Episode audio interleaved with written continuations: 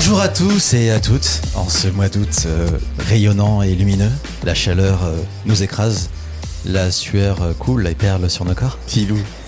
Oh yeah Et à ma droite, comment vas-tu Filou Ça va et toi? Ça va très bien. Anaïs, comment vas-tu? Bah, je sors de l'eau, écoute, tout va bien. Et Romain? Ouais, ça va. Ok, oh, Enfin, putain, le super. mec, allez, casse l'ambiance. Ok, merci. Euh, bonjour à tous, on espère que vous allez bien en ce... aux Aoussiens, c'est comme ça qu'on Attends, dit mais toi, comment tu vas, Clément? T'as pas moi, demandé je, moi je, je garde mon t-shirt parce que je brûle et j'ai ma casquette La Vie la pute pour- parce que c'est une super marque. Voilà, et je vais très très bien. Euh, bah, c'est toujours le bonheur de vous accueillir et de vous recevoir ici. On espère que tout le monde va bien dans ces grandes vacances ou dans le travail si vous travaillez. Aujourd'hui, on a un programme euh, plutôt à la cool. On va parler du film Coupé, euh, qui ne doit plus être en salle, hein. Bon, mais on en parle un peu avec un peu de retard. De la BD Le Discours de la Panthère, Anaïs va assurer la recominute. Et la commu, pour une fois, nous a demandé de regarder un court métrage qui s'appelle Double King. Donc installez-vous bien, mettez-vous au frais, euh, la clim, la ventile, euh, la mer, la plage. Et on va commencer avec Coupé.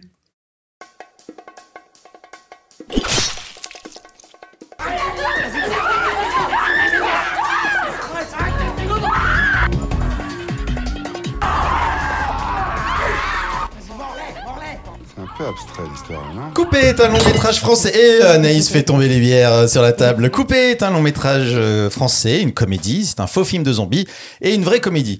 Euh, c'est écrit et réalisé par Michel Hazanavicius qui remake le film Ne coupez pas du japonais Shinshiro euh, Ueda, pardon, excusez-moi, qui est, sorti en 2017. Le casting, euh, bon bah voilà, hein, c'est Hazanavicius, Romain Duris, Bérénice Bejo. Euh, Grégory Gadebois, euh, Finnegan euh, Oldfield, fait chier les noms, putain, j'arriverai jamais. Finnegan Old, Oldfield. Voilà, je suis désolé, Finn, si tu m'entends, je suis désolé, mais je, t'aime d'amour. hein.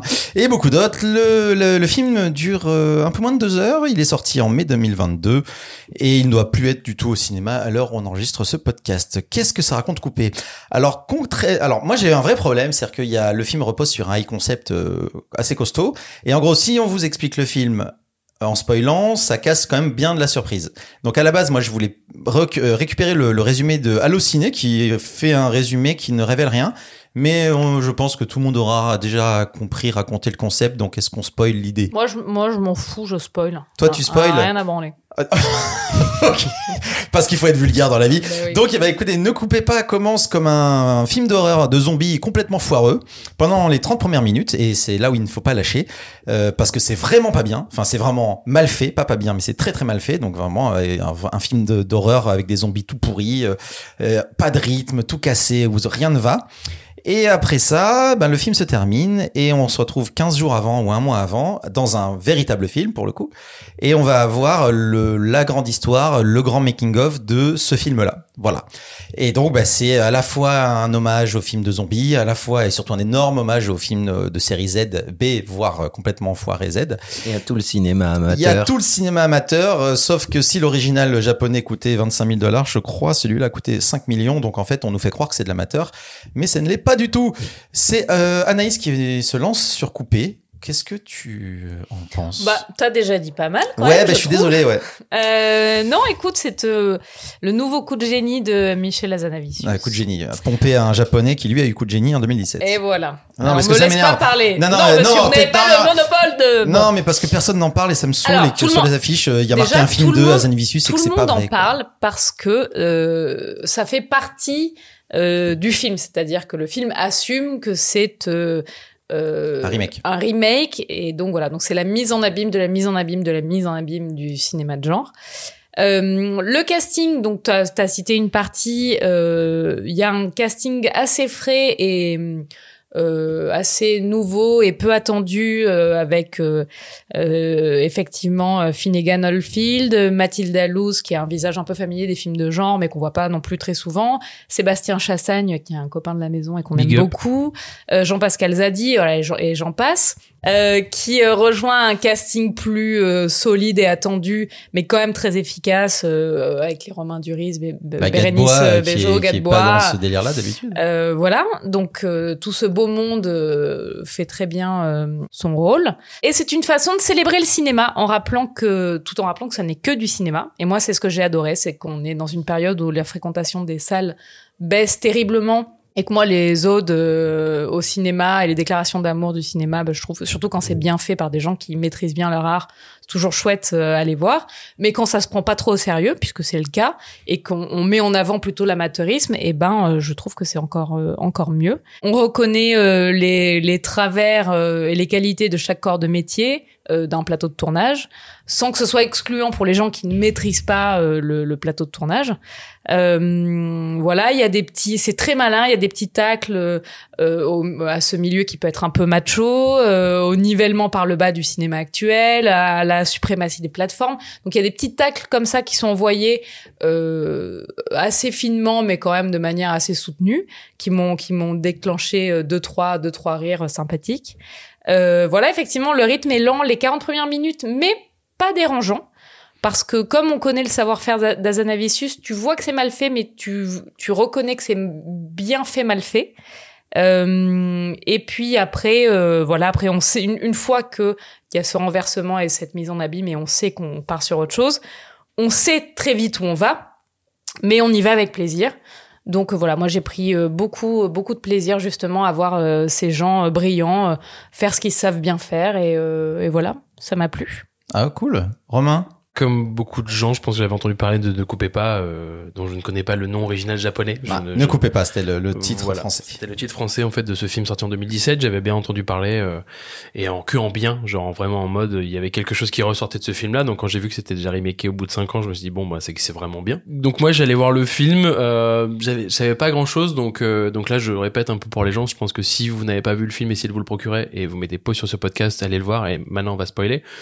Mais l'idée voilà c'est vraiment de suivre de, de vraiment avoir les 30 minutes en fait d'un film de pas du tout comprendre en fait ce qui se passe et d'avoir vraiment un film de série Z peut-être qu'il y a des gens qui vont voir au cinéma n'ont pas l'habitude de voir c'est qu'il y a- on a plein de potes qui vont kiffer moi je sais que par exemple je suis, je suis un peu hermétique à ce type de film Moi, j'en mate beaucoup. ouais. bah je sais ouais puis il y a ce truc de d'en mater ensemble avec des potes parce que c'est des films que tu mates avec des potes et tout moi j'ai un je pense qu'il faut que je le vois avec des potes parce que quand je le regarde tout seul euh, j'ai beau voir Shark, Shark Attack 3 Ah, Shark les- Attack 3, mec, c'est la base. tu vois, On voilà, parlera. voilà, on en parlera. Mais, mais si tu veux, on pourra en faire un, un- un teasing complet de ça. Mais et donc là, on est vraiment mais complètement immergé dans ces 30 minutes en fait de film où tu suis le truc et puis tu comprends pas ce qui se passe, mais tu sais qu'il y a des trucs bizarres et tu vois genre euh, moi il y a le moment où en fait euh, il y a le personnage de Sébastien Chassagne qui joue l'instant réel qui dit ah je vais fumer une clope et tout d'un coup qui fait ah bah non je vais pas fumer une clope et là tu fais il y a vraiment un truc qui cloche en fait qui est là. Donc en fait Tu pendant ces sais, 30 tu minutes sais pas ce qui est maîtrisé ou pas Ouais, à ce niveau-là, ce tu sais pas voilà tu sais pas si c'est de l'impro comment ça marche et tout. Et après du moment où t'as compris en fait que t'allais comprendre le making of c'est-à-dire que t'allais avoir une deuxième vision et ben en fait tu revois le film d'une autre façon donc en fait t'as cette histoire de vision double vision et tout de comprendre qui m'a énormément plu et j'ai vraiment vraiment rigolé c'est à dire que ça faisait longtemps que j'étais j'ai pleuré de rire au cinéma Ah ouais, carrément. Ouais, je te Ah, jure, putain, j'ai cool. j'ai pleuré, euh, tu vois, genre de rire. En fait, j'ai au moment du, c'est pour ça que je parle de spoil, c'est que vraiment au moment du vomi en fait de Grégory Gadebois pour comprendre que c'est du vrai vomi et tout. Mais je te jure, je, je m'y attendais tellement pas en fait que j'ai fait non, ils sont pas allés jusque là. Et donc, je je je dis, je comprends le concept par rapport au film japonais. Moi, j'ai trouvé ça très rafraîchissant, euh, même si, euh, bah, tu, tu vois, je j'ai j'ai pas de grief quand même par rapport à tel ou tel comédien parce que je trouve en fait qu'ils sont sortent un peu près tous et je, trouve qu'il y a des thématiques qui sont amenées qui sont très modernes bah via le, les les, les les seconds rôles c'est à dire que tout d'un coup euh, c'est ce que je reproche souvent au cinéma français, c'est de pas laisser la place au second rôle et donc de faire des films où t'as toujours des têtes d'affiche et d'avoir un peu toujours des personnages accessoires. Et en fait là non, c'est qu'en fait tout le monde fait avancer le récit.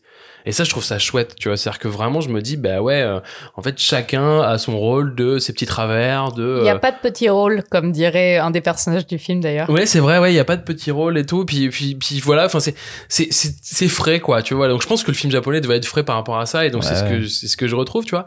Après moi j'aime C'est un peu chiant le film japonais en vrai. Moi je trouvais. tu l'as vu? Ouais, Ah, bah. tu l'as vu, je savais pas, ouais, je crois que tu ouais. l'avais pas vu. Je l'avais vu, mais bien avant, euh, avant que même ce soit euh, dans les dans les dans les tiroirs cette histoire de, de remake d'Azanavicius. Et euh, j'ai pas accroché. On avait commencé à le regarder pendant le confinement et ouais, pas- plus ouais, fun donc- Azanavicius que les japonais hein, finalement. Bah, c'est pas, enfin, c'est que c'est un petit film, un vrai tout petit film. Et en fait, Azemisius a intelligemment pimpé tout ce qui doit être pimpé. Parce que vraiment, il y a, Ouais. il y a, il y a des problèmes de rythme et tout, hein. Et c'est-à-dire que même dans le, le, le première partie, la première partie de la version film de zombie, Azemisius se débrouille pour le rendre cool, même si c'est naze. Alors que dans la version japonais, c'est naze. À regarder, c'est Ouais, dur quoi. éprouvant, ouais. Mais il y a tous les trucs qui marchent pas pareil. Tu vois, tout est placé. Donc ça montre l'intelligence. Les mecs avaient tout fait. Juste à, il voit ça, il fait d'accord, ok, bon là c'est un peu, ça traîne un peu. Qu'est-ce qu'on peut faire pour que, voilà, il a des réflexes de petit malin parce que Vinicius est un mec très très intelligent et il a eu raison de le faire. Je vois ce qui t'embête Clément, c'est ce que tu dis en fait, c'est qu'en fait on met pas en avant le film alors que euh, Original, le oui. film original et que tout d'un coup on dit que c'est un film de Michel Vinicius et je pense que c'est de la réécriture et c'est de la réappropriation, mais c'est de la bonne réappropriation. Ah oui, en fait, bien sûr. Et envie- apparemment, même, je crois que le, le, l'original, le réal, euh, scénariste original, a validé le truc. Tu m'étonnes le coup de pub de folie. Ah bah bien sûr, je crois qu'il est genre sur, euh, il est même en consultant, je crois un truc comme ça. Ah, donc, il est euh, pas, je pense il est qu'il pas a- passé à Cannes son film à lui, euh, tu Ah vois. bah non non bah non euh, bah non non mais il a fait le tour du monde hein il a fait le tour Ouais, du ouais. monde vraiment ça a été un carton son truc Je conseille les gens de regarder parce que comme tu dis c'est voilà c'est une sorte d'amour au cinéma que en plus j'ai un peu euh, en regardant le film euh, bah nous qui bossons dans le cinéma pratiquement tous quoi, avons mis des pieds sur les tournages euh, bah je me suis pas senti lésé c'est drôle c'est à dire que c'est vraiment pousser le truc de la technique jusqu'au bout donc je ne sais pas si l'original le faisait mais au moins là il y a quelque chose qui me qui me fait marrer Mais qui est Euh, pas excluant, quoi. Ouais, c'est un making. En fait, c'est un, c'est un making of en fait d'extérieur pour voir un peu comment ça galère. Et en fait, bah ouais, il y a des films qui se passent comme ça et des films de série Z qui se passent comme ça, qui se passent comme ça. Après, dans l'explication, c'est que là, il y a un autre truc en plus, c'est que ça, c'est un film qui se passe en live, un truc qu'on voit presque jamais. C'est très très rare. Donc là, il y a aussi cette sorte de. ils sont obligés de tourner ils sont Voilà. obligés de continuer de tourner ouais, de parce que c'est diffusé en live et que bah s'ils s'arrêtent euh, ça marche plus donc voilà d'où euh, on s'arrête pas parce que malgré toutes les merdes et tout ça D'où d'où le nom, ne coupez pas sur l'original en Exactement. fait, quoi. Voilà. exactement mon pilou? Eh, salut eh. on va avoir une intro par par, euh, Mais j'aurais tellement espéré un accent un peu japonisant Non, et t'es pas allé non, non, jusque là. Non, je n'oserais non non pas. fais pas de yakuza qu'est-ce qu'on a passé? Eh, moi, j'ai bien aimé ça, hein. C'était- C'était mon apport. eh, dis donc, j'ai bien aimé, Non, mais dis vous, donc. vous- vous connaissez mon goût pour les, euh, les récits de la loose et je trouve que c'est un super ré- récit de la loose. Et euh, bah ouais moi j'aime bien l'ode le, le le comment ça le cri d'amour que c'est pour le cinéma amateur. J'ai rigolé j'ai pleuré et j'ai beaucoup aimé moi le film.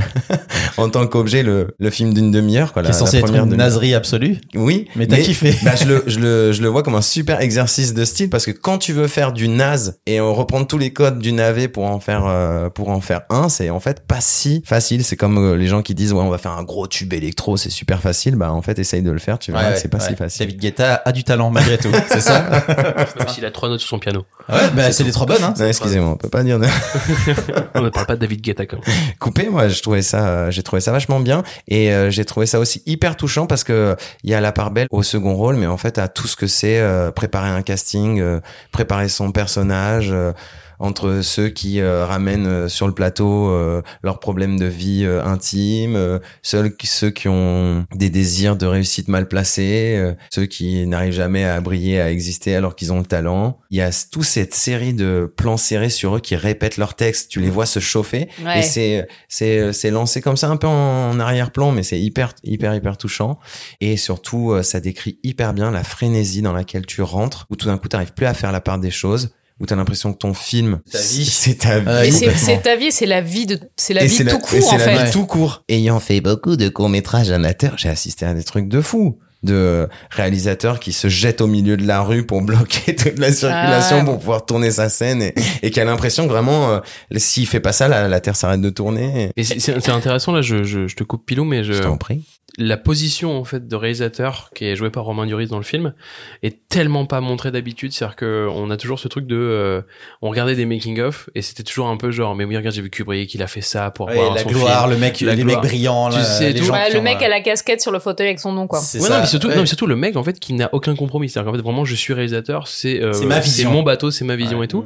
J'ai adoré le passage en fait après le premier film, c'est le, le tout premier truc où tu vois Romain Duris qui est en train de filmer en fait donc Grégory Gadebois sur le fauteuil roulant et tu ne sais pas ce qu'ils sont en train de faire. Tu dis mais en fait il fait que des merdes le gars et tu comprends qu'ils font juste des reconstitutions toutes pourries pour des chaînes télé et en fait tu comprends que le mec il est dans le compromis tout le temps. être un bon réalisateur ou une bonne réalisatrice, c'est ça, c'est être capable de jouer avec tout d'un coup le départ de feu sur le plateau, euh, production value, tu le mets dans ton film et, et tu laisses pas ton bateau couler parce que ta vision est détournée de ce que tu... Et dernier truc important, il faut aimer le gore. Parce que si vous aimez Ouais, pas ouais, le gore, ne regardez pas coupé. Ouais mais le gore drôle. Oui, et puis c'est du gore cheap, en fait, c'est ça. C'est-à-dire qu'il balance 10 litrons de sang. euh, D'accord, ok. Ouais, ouais, moi, je, je, bon, en fait, le, Moi, j'ai eu la chance de découvrir l'original sans du tout savoir ce que c'était et donc de tout découvrir. En plus, là, il y a des, une brochette de comédiens qu'on connaît, alors que dans le japonais, c'est déjà un, apparemment, c'est des comédiens japonais euh, plutôt amateurs et deux, moi, je les connaissais pas. Là, c'est Bejo, c'est que des stars. Bon, ben voilà, je vois des comédiens qui jouent des persos. Je vois pas des persos.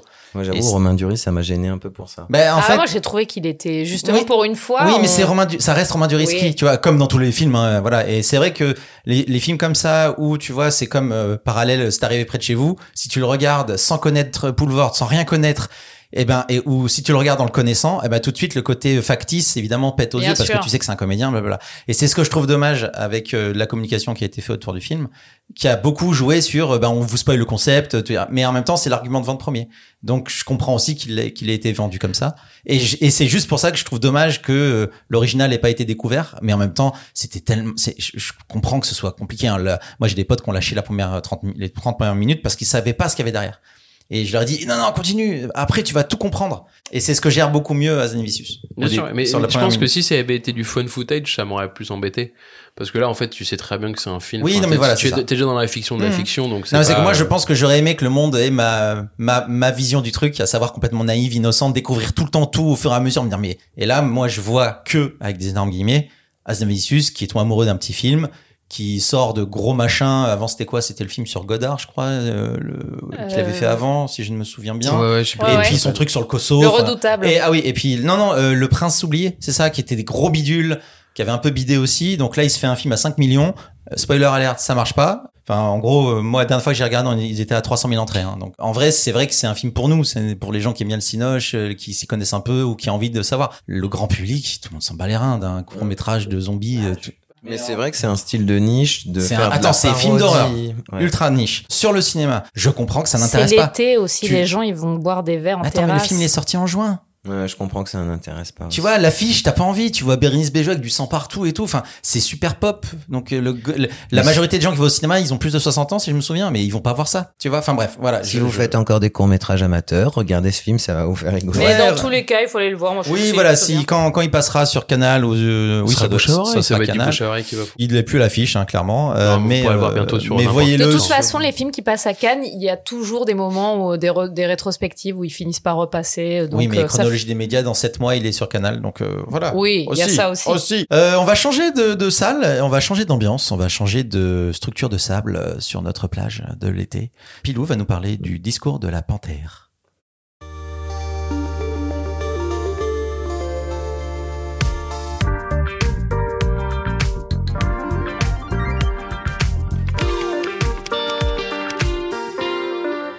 Discours de la panthère est une bande dessinée de Jérémy Moreau, sortie en octobre 2017. Je vais tousser. Ça fait 108 pages et ça coûte 27 euros. Le discours de la panthère est un recueil de contes narrant les aventures de différents animaux d'un monde sans hommes. Entre un buffle qui tente d'éviter à son île d'être percuté par une météorite, un éléphant qui tente de retenir la grande histoire du monde, ou un Bernard l'ermite à la recherche du plus beau coquillage dans lequel s'installer, la BD traite de grands sujets comme l'humanité, la transmission, l'acceptation et autres questionnements sur la connaissance, la vie et la mort. C'est très large, c'est Pilou qui nous en parle. Pilou, dis-nous tout sur le discours de la panthère. Je suis un bien grand fan de Jérémy Moreau, Qui avait euh, fait Max bah, Winson, Max Winson qu'on avait chroniqué ici en saison. qui 1. avait fait aussi euh, Grimm et aussi Pense et les plis de la terre et euh, que de la bombe. Et il y a un truc que j'adore, qui me fait vraiment chaud au cœur, c'est de voir comment Jérémy Moreau, de BD en BD, il fait de plus en plus simple. Il arrive avec le discours de la panthère, avec un livre d'enfant. Enfin, tu peux le prendre comme ça. C'est euh, c'est un conte avec des animaux. Tu peux le lire comme un, tu peux le lire à un enfant et c'est super deep. C'est super puissant. C'est euh, réflexion sur, euh, comme tu l'as dit, la transmission. Qu'est-ce qu'on attend de notre existence, le deuil, la sépulture. Mais tout ça raconté, euh, pareil, ouais, pour un gamin de 5 ans, 8 ans, ça marche très bien. Pour le bac philo, je pense qu'il y a Ah moyen de, de, de choper des bonnes thématiques dedans, ouais. Et c'est beau, en plus l'objet est super beau, ça coûte un peu cher en effet quand ouais, quand mais tu sais pourquoi? Enfin, tu vois, Ouais. c'est Enfin, ce podcast commence à me coûter un Ah, bras ah, et demi. ah, hein. C'est pour ça il faut donner, faut donner les gens Mais c'est une belle, ça te fait une belle collection, C'est un vrai. bel objet. Venez sur Ouais. notre Patreon qui n'existe toujours pas. pas. Moi, je saurais pas quoi vous dire sur le discours de la panthère à part que À part faut c'est- foncer, faut le lire. Et ça se passe de mots. En fait, c'est terrible de faire une critique sur un, Oui, un, oui. un truc que, t'as- que tu trouves aussi beau, aussi riche, aussi bien. Parce qu'en fait, c'est très très simple. C'est hyper Et du coup, on peut, enfin, moi, je sais que j'ai pas grand chose à en dire à part la première histoire m'a défoncé. Ouais. Ah Tout ouais. de suite. Et en plus, après, euh, il y a les petites histoires qui sont un peu interconnectées entre elles. Et c'est tellement beau, quoi. Moi j'ai adoré. Non vraiment c'est euh, tu vois par rapport à Max Winston j'avais vraiment en fait des des réserves. euh, je sais pas sur le récit là il y a un truc de, de de poétique mais tu le sais déjà direct en fait dès la couverture parce que pour les gens si vous vous essayez d'imaginer un peu fermez les yeux et en fait vous avez le discours de la panthère qui est un grand format c'est à dire que c'est vraiment un roman graphique en grand format et qui est dans une couleur fluo euh, que tu peux pas louper parce que c'est une sorte de vert jaune fluo avec une panthère au milieu avec tous les animaux qui sont enfin voilà c'est tu sens que tu vas rentrer dans la féerie puis dès que tu ouvres le livre dès les premières cases t'es euh, happé parce qu'en fait à chaque histoire tu te reconnais dans une histoire mythologique créée avec des animaux mais tu, tu, tu sens qu'il y a vraiment en fait le poids de l'histoire de la mythologie que ce soit grecque que ce soit de religieuse en fait et tout qui sont amenés juste sur des animaux pour une simplicité assez forte.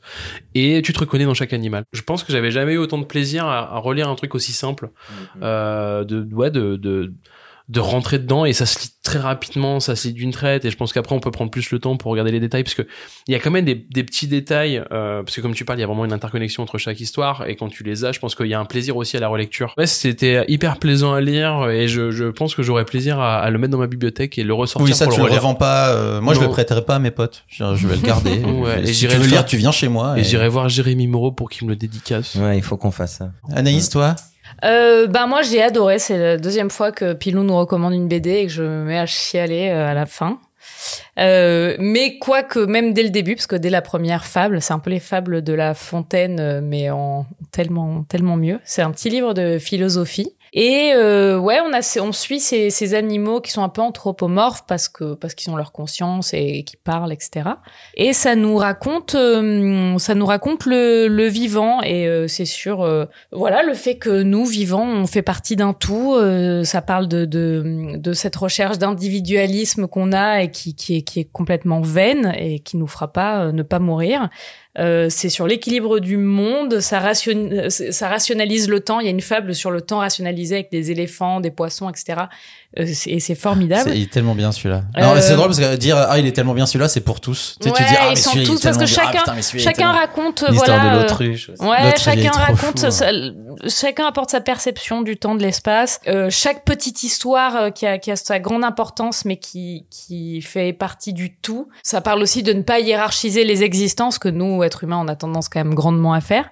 Ça parle de la vie et de la mort. Enfin voilà, c'est vraiment un petit chef-d'œuvre de philosophie. Et moi, j'ai, moi, adoré. Vraiment, j'ai, pleuré. et J'étais contente de pleurer pour ça. Bon bah écoutez, ça s'appelle le discours de la panthère, c'est vraiment super. Allez-y, euh, les yeux fermés. Enfin euh, voilà. Ouvrez-les quand même. Ouvrez-les pour lire, mais ouais. fermez-les pour acheter. Et, euh, et on va enchaîner avec Anaïs qui nous, comme le mois dernier, qui nous fait sa petite reco parce Ah, qu'elle avait des fille de recos. l'été, moi. Elle avait des recos en retard, donc on lui laisse la place avec plaisir. Tout sort d'une ronde. Bazin, breakdown.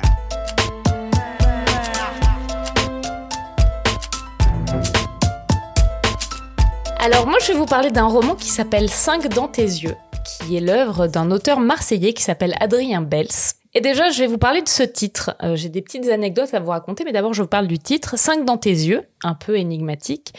Euh, c'est en fait souvent accompagné d'un geste de la main. C'est les cinq doigts ouverts et c'est une expression arabe qui veut dire éloigner l'œil, conjurer le mauvais sort. C'est presque un peu autobiographique. C'est l'histoire de Stress, qui est un jeune cinéaste qui a grandi dans le quartier du Panier, qui est un quartier derrière le vieux port de Marseille, qui est une ville euh, qui m'est chère puisque je suis marseillaise extrêmement chauvine. Et le quartier du Panier, c'est un quartier qui a vu passer les multiples vagues d'immigration qui colorent les rues de la cité phocéenne. Et ce livre, c'est aussi à travers euh, les yeux de ce personnage-là l'histoire de la gentrification de cette ville qui est plutôt une ville populaire et c'est ça qui fait son charme et qui est en train évidemment de, de, de se faire envelopper dans la gentrification des grandes villes françaises.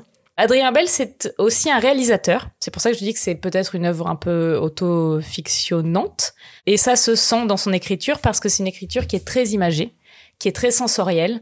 Euh, il a une façon de parler de la ville comme si c'était euh, une femme, comme si c'était un aliment, comme si c'était euh, un parfum. On y découvre euh, les rues, les gens, les générations avec une véracité euh, aussi crue que poétique. C'est un genre de euh, Charles Bukowski euh, à la Socioli, un peu. D'accord. Il a Aussi cette bourré ou Il a cette façon d'écrire euh, avec énormément de poésie, euh, de- les- la, la crasse, hum, que, que, qui est euh, une écriture que moi j'affectionne particulièrement. Euh, ça parle de la nostalgie de l'enfance et des rêves de gosses qui sont confrontés à la réalité de l'âge adulte. Les personnages principaux, ce sont des gens simples qui n'ont d'extraordinaire que le folklore euh, qu'ils véhiculent. Et ça, toujours, moi, pareil, raconter l'histoire de, gens simples euh, avec brio, euh, c'est vraiment très, très saluable.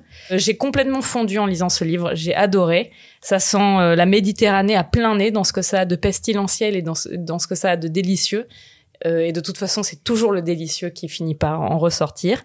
C'est à la fois très ancré dans une génération parce que justement, ça parle de ce cinéaste, ça parle de la gentrification et à la fois c'est intemporel parce que le personnage principal, ça reste Marseille. J'ai adoré ce que ce mec a fait de, de, de ma ville et je le, je le conseille euh, chaleureusement à tout le monde. Même les gens autour de cette table qui ne sont pas très pro Marseille, et ben c'est une porte, c'est un accès. personne n'est anti-Marseille Et voilà, autour le de cette fait table. Clément que tu répondes tout de suite à cette Personne affirmation euh, te désigne. Mon papa euh, a vécu 25 ans là-bas, euh, j'ai pas que des mauvais mais souvenirs à je, je Marseille. vous le conseille grandement, euh, c'est délicieux. Faites confiance à Anaïs. Si vous avez testé Marseille, achetez ce livre, lisez-le et peut-être que vous adorerez Marseille après ça. Merci Anaïs pour cette euh, pour cette petite reco. Et ben on va finir avec un, je crois la reco la plus étrange de de, de ces deux saisons. voilà. Et c'est Romain qui va nous en parler.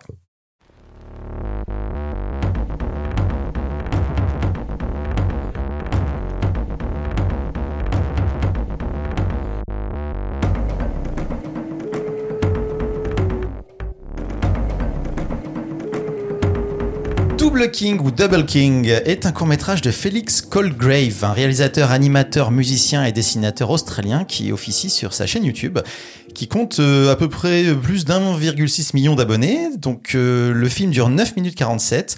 Ça a été mis en ligne euh, en avril 2017 euh, et pour l'instant ça a été vu par 70 millions de personnes, un tout petit peu moins, 79, 69, virgule des brouettes.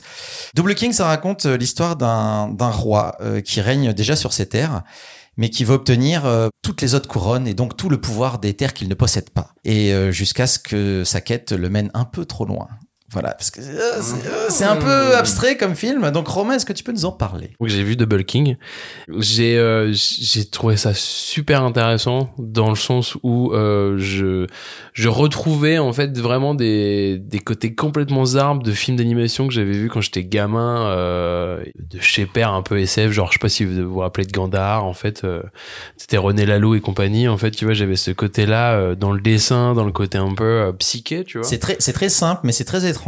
C'est des personnages euh, très cartoon, mais en même temps qui ont la fameuse inquiétante étrangeté. Tu vois, ce truc, c'est le design, ça pourrait être pour les enfants, mais pas du tout le film n'est pas du tout pour les enfants. Donc Non, euh, voilà. c'est- non, non, c'est pour ça que c'est vraiment intrigant. Après, j'ai vraiment aimé le dessin et euh, j'ai trouvé ça vraiment, enfin, tu vois, genre intrigant de pas euh, avoir de forme, parce que même s'il y a des formes assez logiques entre des citrouilles, des souris, euh, des serpents, des animaux comme ça, mais le personnage principal, on sait une pas espèce ce de boule, on c'est, sait pas trop. Donc c'est ce roi qui parcourt plein d'endroits et qui va obtenir les couronnes des autres rois. Donc ça peut être des rois sur- euh, souris, des rois euh, en, en- des rois serpents. Et voilà par- et donc c'est il est prêt à tout. Donc il peut tuer il peut découper il peut torturer il peut et voilà. Donc euh, effectivement c'est c'est sous cet habillage très enfantin c'est un petit peu vénère. C'est c'est violent.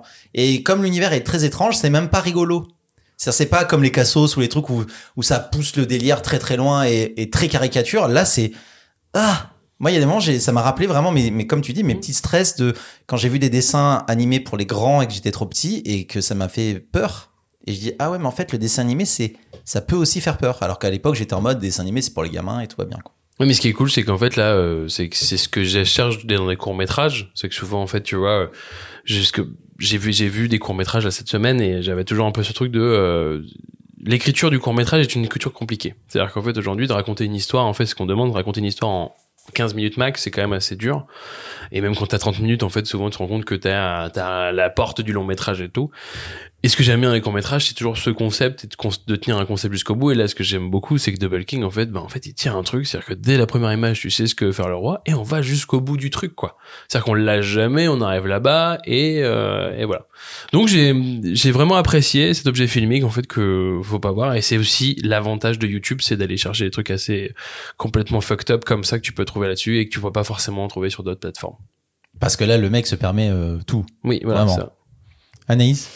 Euh, moi, j'ai- une petite pensée pour les auditeurs qui ne connaissent rien à qui nous sommes et qui vont, une fois qu'ils auront vu ça, se dire mais qui est Pilou qui, est ce, qui est ce mec Déjà, il prend tout le temps l'accent québécois alors qu'on comprend qui pas est ce pourquoi. mec qui nous conseille ça? Il est dément. Euh, donc, euh, effectivement, alors j'ai- passé plutôt un bon moment à regarder ça. Euh, c'est une animation expérimentale et pareil, tu te dis mais le mec qui a créé ça, mais qu'est-ce qui se passe dans sa tête? C'est quoi la logique? Euh, Et il y a une- quand même une petite angoisse qui vient de euh, la brutalité totale avec lequel avec laquelle le roi s'approprie les couronnes des autres. C'est-à-dire vraiment, euh, c'est de la torture quoi Ah, c'est sans pitié. qui contraste, qui est contrasté par la neutralité totale des réactions de, de ce personnage-là, qui ne manifeste jamais aucune ni colère, ni euh, violence, ni, enfin à part à la toute fin, mais sinon, je veux dire, il tue les gens avec une espèce de de neutralité terrifiante. Euh, et euh, voilà, il y a jamais trop de logique si ce n'est euh, la, la course folle de ce de ce personnage à au Qui- pouvoir. Qui veut tous les pouvoirs. ouais. Euh, voilà, qui est très, euh, qui est très simple. Hein, c'est c'est manifesté par juste l'obtention de la couronne, qui le rend fou au point de, de, se, multi- de se mutiler lui-même pour récupérer ses propres couronnes qu'il a déjà. Enfin bon, bref. Donc c'est de la démence pure, mais c'est euh, bien fait, c'est absurde. Et moi j'aime bien ce qui est absurde et dément. Alors j'ai j'ai carrément acheté. Et il faut dire aussi aux gens, ce que je sais pas si on l'a précisé, mais il y a aucun dialogue. Donc en fait, c'est Ouais. vraiment euh, universel euh, dans. euh, c'est juste purement visuel, quoi. Pilou. Alors moi, je dédicace mon ami Richard qui m'a fait découvrir ce court métrage. Donc, qui est Richard? C'est un Québécois. Et, euh, et c'est bon signe euh, souvent quand tu découvres quelque chose et que tu as envie de le faire découvrir aux autres. Donc en dehors du podcast, moi je l'ai je l'ai pas mal montré, j'en ai profité pour le re-regarder à chaque fois que je le montrais à des amis. De toute façon, 70 millions de vues, il faut bien que les gens Ouais, en aient c'est un Pilou, petit, hein, un t'en- petit t'en bout, as- un t'en as petit bout d'oreille, ouais. J'ai bossé sur les, le, Pilou le score de vue. C'est euh, Double King, c'est une leçon de tempo. C'est un truc de ouf, la maîtrise du, du tempo, du rythme. euh, dans ce petit court métrage d'animation et c'est aussi une très belle leçon de composition sur des trucs hyper euh, bruts Composition d'image ou en de musique cadre, de Ah, cadre. d'accord. ouais.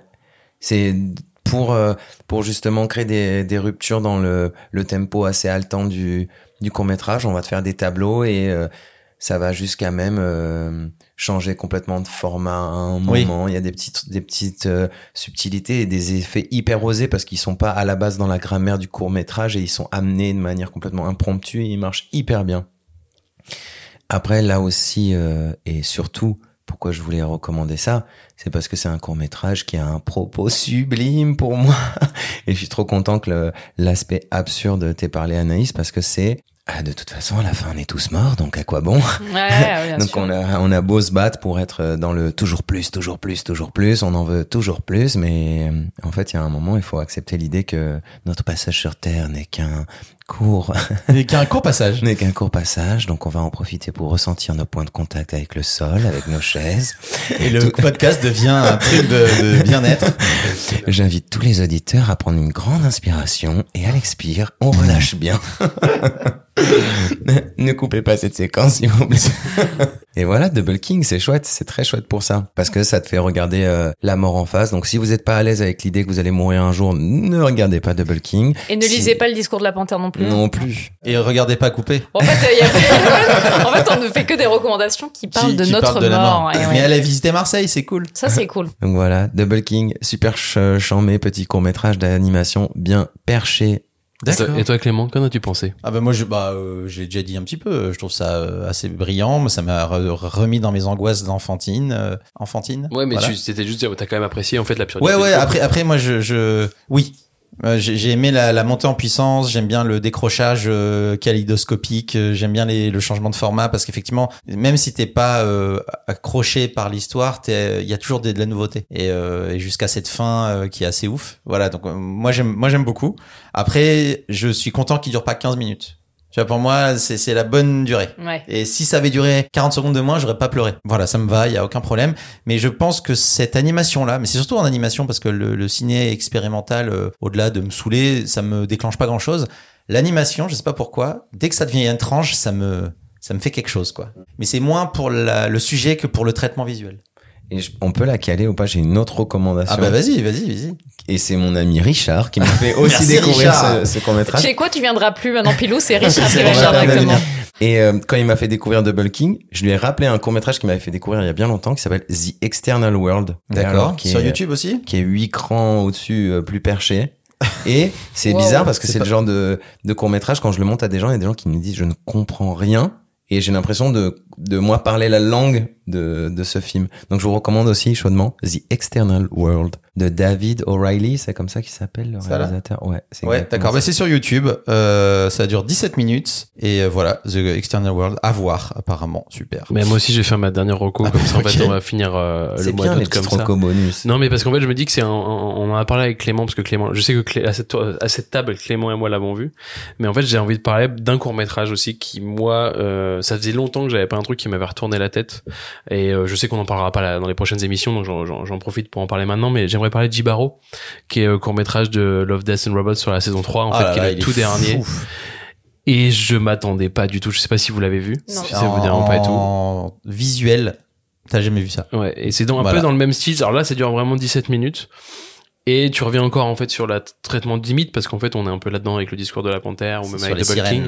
Voilà, sur le mythe de la sirène. Visuellement, c'est une clacasse en termes de son. Toi, tu vas kiffer. Mais genre en mode, je pense même qu'il faut le regarder au casque en fait tellement Ouais. c'est fou. Euh, si t'as pas de système de son comme il faut, juste pour bien voir le truc. Et euh, voilà, je, je vous le conseille dans le Saison sens où, en 3, Love, Death and Robots, il y a Voilà, pas mal de, il y a l'épisode euh, Tilt Shift qui est complètement ouf, The Little, euh, la, la petite invasion des zombies là qui dure 6 minutes, fait- qui est Hmm. Ah, extraordinaire. extraordinaire celui-là, Celui de ouais. Fincher, il est fou en termes de Mm. lumière, mais celui-là, là, euh, Jivago, Jibaro. Jibaro, c'est fou, c'est fou. Et ce qui est dommage, c'est que Netflix a un système de compression dégueulasse. Euh, si vous regardez sur euh, Chrome, par exemple, et ben forcément, la qualité d'image sera forcément dé- dénaturée. Donc, euh, si vous trouvez ça en Blu-ray 4K, euh, il faut. Voilà. Donc, Double King, c'est très bien. Allez le voir sur YouTube. Au pire, vous passez 9 minutes à vous faire chier. Au mieux, vous êtes comme nous et vous kiffez, et c'est très bien. Moi, je pense qu'au pire, tu pars à pied à Bombay. C'est ça qui t'arrive après avoir vu Double King. Avec rien dans tes poches.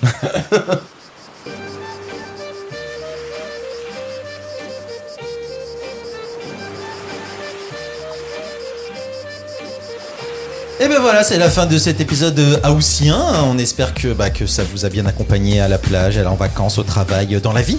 Euh, Romain, merci. Anaïs, merci. Pilou, merci. Merci à vous toi, êtes trop chou d'avoir pris sur votre temps de vacances pour Merci, faire ce podcast. Et ben nous, on se retrouve en septembre pour la rentrée. On espère qu'il fera moins chaud et qu'on sera tous tout beaux et tout bronzés. Et d'ici là, câlin, bisous, brofist. Et puis euh, à septembre. Et reposez-vous. Reposez-vous évidemment. À bientôt. Teasing est un podcast produit par les ondes mécaniques. Vous pouvez nous retrouver sur toutes les plateformes de podcast de l'univers et n'hésitez pas à nous donner des bonnes notes et en parler autour de vous pour nous faire un peu de pub. Pour nous donner vos recommandations, nous laisser des messages ou nous faire des bisous, retrouvez-nous sur le compte Instagram des ondes mécaniques.